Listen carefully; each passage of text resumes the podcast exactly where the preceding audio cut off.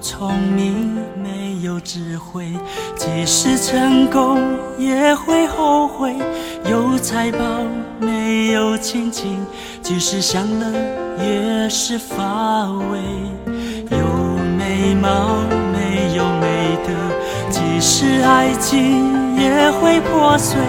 有生命，没有努力，即使青春也是浪费。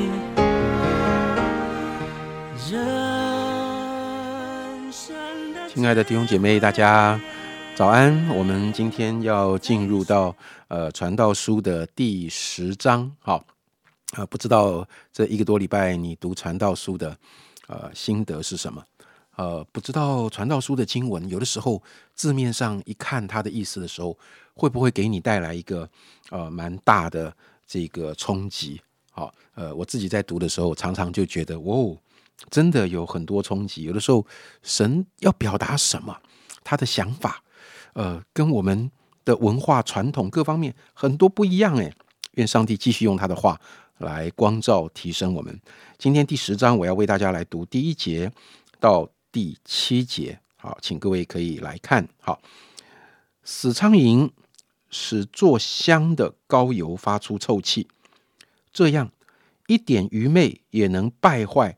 智慧和尊荣，智慧人的心居右，愚昧人的心居左，并且愚昧人行路显出无知，对众人说他是愚昧人。掌权者的心若向你发怒，不要离开你的本位，因为柔和能免大过。我见日光之下有一件祸患，似乎出于掌权的错误。就是愚昧人立在高位，富足人坐在低位。我见仆人骑马，王子像仆人在地上步行。好，今天呃，我们把分享的时间交给怡晶。嗯。谢谢这个帮我们读经，大家读传道书到这里有什么样的心情呢？真的细细体会，会悟出很多人生的道理。尤其越来越有年纪，就觉得传道书里面的提醒真的是很宝贵。不知道大家在读第十章的时候，呃，或者是前面有呃一些味道，会不会有？很像真言的感觉，因为第十章反复出现智慧跟愚昧这两种对比，而智慧也是真言常常出现的主题。那他们在讲什么样的智慧呢？因为都是同一位作者啊。那真言哦，在资料上就说，真言高举的智慧是一种敬畏耶和华是智慧的开端这样的智慧，但是传道书却反复说到智慧是虚空，是捕风。好，那。这这该带给我们一个什么样的思想呢？我就常想，这两卷书的作者都是所罗门，而神给所罗门一种前无古人后无来者的智慧。那为什么他看智慧的角度啊，会两种好像有一种不一样，而且是对比的感觉呢？因为在传道书里说的智慧，讲到说哦，智慧越多就越虚空，因为他所体察到的，好。他拥有观察自然界的丰富知识，也体察到人生百态。在考究这一切之后，他在传道书第一章就讲：人生真是一场虚空，这种虚空是无法维持到永久的虚空，也不会带进永恒的虚空。但是跟佛教四大皆空的那种空，把七情六欲都关掉，那是不一样的。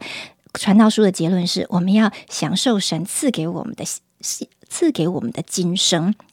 好啊，比如说他有讲到怎么样的虚空呢？享乐人生是虚空，各种精彩的创作是虚空，智慧也是虚空，因为智慧越多，烦恼越多；知识越多，忧虑就越多。辛劳的工作是虚空，富有和财权位是虚空，有耕耘却得不到收获是虚空，富足却无法享受，没有后代也是虚空，有了后代。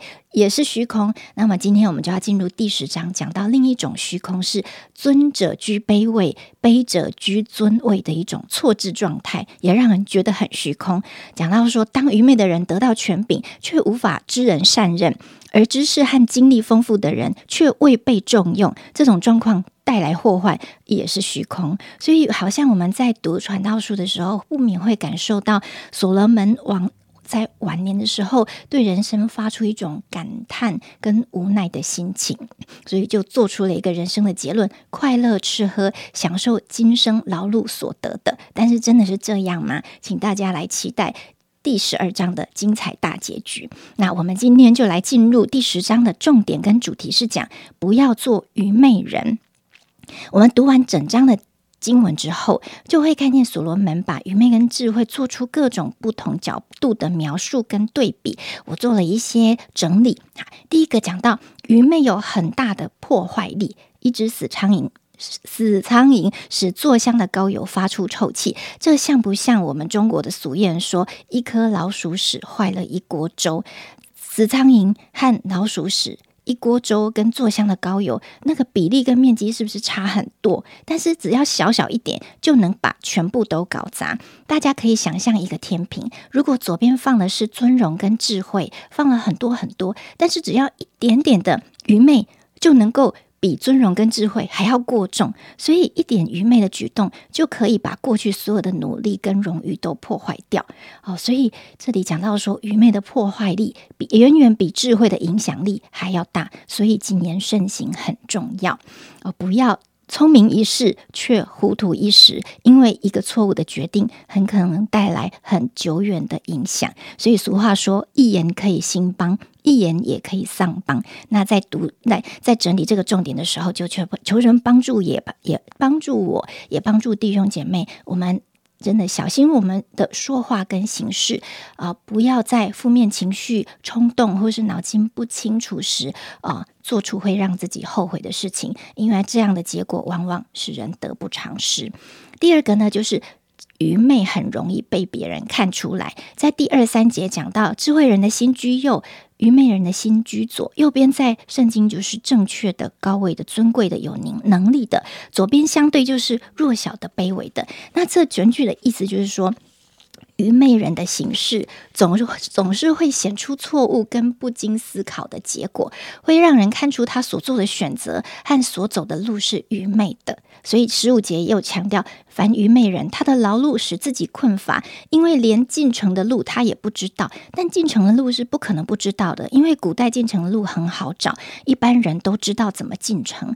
但是当人被愚昧蒙蔽的时候，可能连最简单、众人皆知的事情他也不知道。好，所以。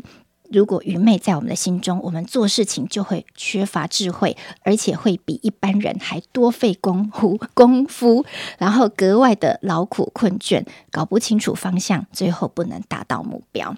再来，愚昧还会带来什么呢？当愚昧人掌权的时候，会带来一些危险啊！他先是用当上位者对你发怒的时候，你的反应就是发怒，有的时候怒气也是一种愚愚昧的一种一种哦过度的表达。你不要因为这样的怒气而愤而离职，因为你的职位是神给你的，心平气和才能止息怒气。当与上司发生冲突的时候，先静下来，等候神，求他赐给你机会啊，求他带领你处理。把这句经文延伸到我们的生活中来应用，我觉得在人际关系中，不管是嗯。如果我们是被负面情绪对待的那一方，那记得我们不要用负面情绪去回应，因为当你回应的时候，当下虽然出了一口气，却会对关系带来很大的损伤。大家有没有被冒犯或是激怒的经验呢？然后，当我生了小孩之后，真的常常有，无论是对方或者是自己。